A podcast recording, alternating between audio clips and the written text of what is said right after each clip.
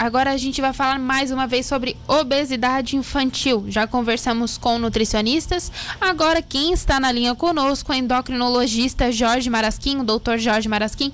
Boa tarde, doutor, está nos escutando? Boa tarde, estou escutando bem. Então, doutor, eu queria começar perguntando quais as causas para dessa obesidade infantil. Olha, as causas da obesidade infantil uh, existem algumas síndromes genéticas, né, e algumas doenças raras que podem acontecer nessa faixa etária pediátrica que podem ocasionar excesso de peso. Mas a principal causa da obesidade infantil ainda é o excesso de ingesta alimentar tá? Então esse é o principal causa de, da obesidade infantil de longe, tá? Uh, é Isadora, né? Então, Isadora, assim, esse é a maior causa. Nessa população pediátrica, o uso de alguns fármacos, tá? De alguns remédios pode aumentar o risco de obesidade também, tá? Uh, hoje em dia, cada vez mais, os pediatras, né, e, e os médicos em geral têm se atentado a isso e se prescreve essas medicações para as crianças com menos frequência. Mas em alguns casos que se fazem necessários, não existe outra opção, né? A gente acaba tendo que usar e aí isso realmente pode causar excesso de peso.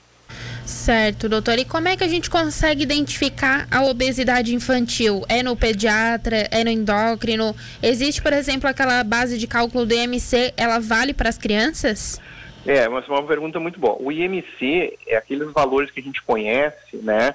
de 20 a 25 normal, abaixo de 18 sendo desnutrição, de 25 a 29,9 sobrepeso, acima de 30 obesidade, é para pessoas acima dos 18 anos de idade, tá? Então, para as crianças, a gente calcula o IMC da mesma maneira que para adultos, né? Então, a gente divide o peso pela altura em metros ao quadrado, e isso vai dar um número. Aí a gente tem que botar isso numa curva de IMC para criança tá? Então existe, se botar no Google, qualquer mecanismo de pesquisa da internet, vai lá, curva de IMC para crianças, tá?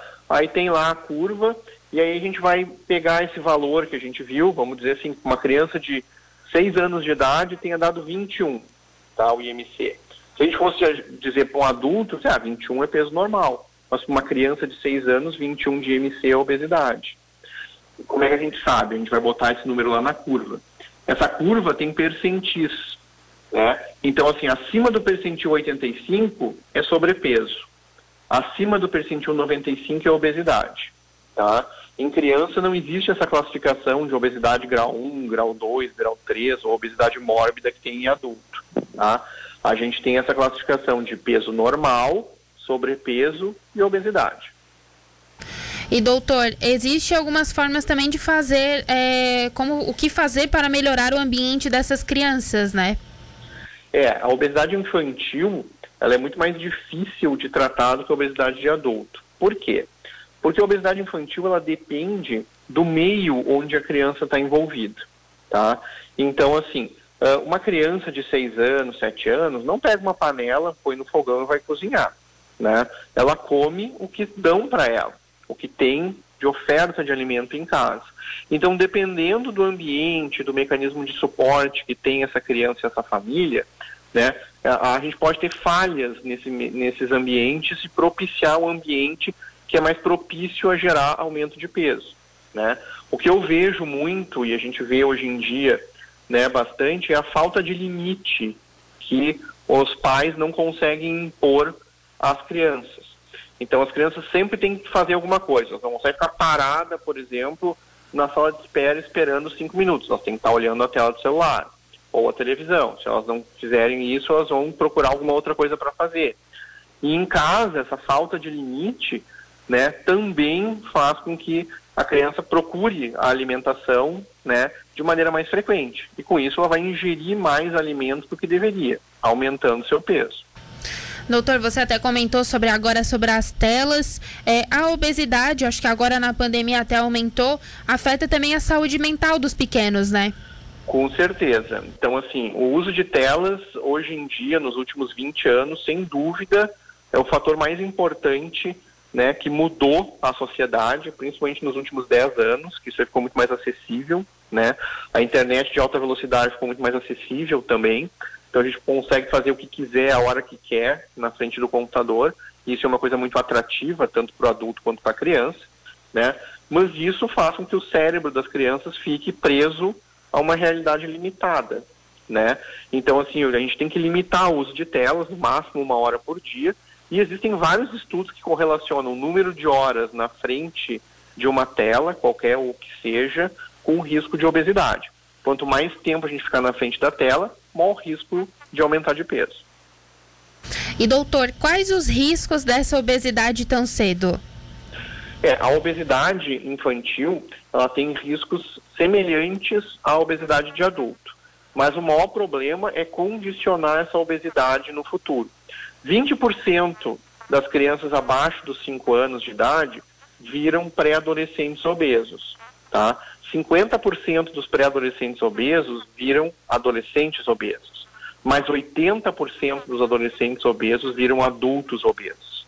E esse é um dos problemas é essa obesidade se prolongar o resto da vida, né? E as doenças relacionadas ao excesso de peso, aparecimento de pressão alta, de colesterol alto, de apneia do sono, de ronco, né, de problema respiratório e de bullying na escola. A gente falou de saúde mental, né? Então, assim, o bullying, a percepção das outras crianças, daquela criança com excesso de peso, né, acaba gerando um comportamento negativo na escola, diminui a autoestima dessas crianças, as crianças, né, começam a ter um impacto, né, na, na saúde mental, podem aumentar o risco de depressão, de transtorno de ansiedade, né, pela por, por, por essa, hum, digamos assim, não aceitação, né? A criança tende a uh, realçar as coisas que não são comuns. Então, um adolescente com excesso de peso, os outros, os outros membros daquele grupo começam a dizer, ah, que tu tá com excesso de peso, que tu é isso, que tu é aquilo, que tu, né? E isso acaba afetando, sim, a saúde mental dessas crianças. E doutor, como é que é feito? Existe um tratamento para isso? Sim, o tratamento da obesidade infantil é semelhante à obesidade de adulto. Tem que fazer dieta, né? Tem que fazer modificações do estilo de vida, que envolve dieta, envolve exercício físico, né? E para redução do peso. E existem algumas drogas que a gente pode utilizar dependendo da idade, tá? Então, assim, acima dos 10 anos de idade, a gente pode usar os análogos de LP1, que são drogas que inicialmente foram aprovadas né, ou inventadas para diabetes, mas podem ser utilizadas em crianças acima dos 10 anos. Abaixo dos 10 anos de idade, não existe nenhuma droga aprovada para tratamento da obesidade em si, é, seriam medidas comportamentais. O problema da obesidade infantil é que essa mudança de comportamento não pode ser só da criança. Ela tem que ser do pai, da mãe, do irmão, do primo, da avó que cuida, da, né, ou então de, de um outro cuidador que fica com essa criança ao longo do dia, para todos eles falarem a mesma língua e terem, é, forçarem essa criança a ter uma rotina, né, durante a semana e nos finais de semana saudável. E outra coisa super importante é a gente estimular então o exercício físico, brincar fora de casa né? A gente sabe que hoje em dia a gente tem problemas de segurança, né? às vezes não tem lugares apropriados, pai e mãe trabalham fora para sustentar a casa, essa criança às vezes fica com a avó que não consegue fazer um exercício físico com a criança, né? existe uma série de problemas relacionados à execução do exercício físico, mas a gente sempre tem que estimular essa criança a fazer exercício físico. E doutor, é, você falou ali sobre o tempo entre pai e filho, pai, os pais e as crianças, é, de exercício físico. Existe é, uma quantidade, seja, sei lá, 30 minutos por dia, alguma coisa assim? Olha, existem não existem estudos assim muito muito digamos assim importantes que viram isso aí até porque assim o tempo de exercício vai depender muito da idade da criança né, do peso dessa criança. Então, uma criança de 5 anos é muito diferente de uma criança de 12. Né? Então, a gente vai diminuir. Mas a, a recomendação, em geral, é que gente faça um exercício aeróbico, correr, nadar, caminhar, andar de bicicleta, né, por pelo menos uns 30 minutos por dia, cinco vezes por semana, tá? Então, para uma criança, é fácil, tipo assim, ah, vamos caminhar em volta da quadra. Não precisa atravessar a rua, né? Tem menos risco para essa criança né? O pai ou o avô pode ir junto uma meia hora, né? de exercício com essa criança não vai modificar muito a rotina do cuidador, né, seja pai, avô ou outra pessoa. Então é uma coisa que é relativamente fácil de implementar na rotina diária. Doutor, muito obrigada por disponibilizar um pouco do, do seu tempo aqui para falar desse assunto que é bem importante com a gente aqui no Estúdio Cidade. E mais uma vez, muito obrigada. Até uma próxima. Eu que agradeço o convite. Estamos sempre à disposição. Espero que tenha sido útil essas informações. Um abraço.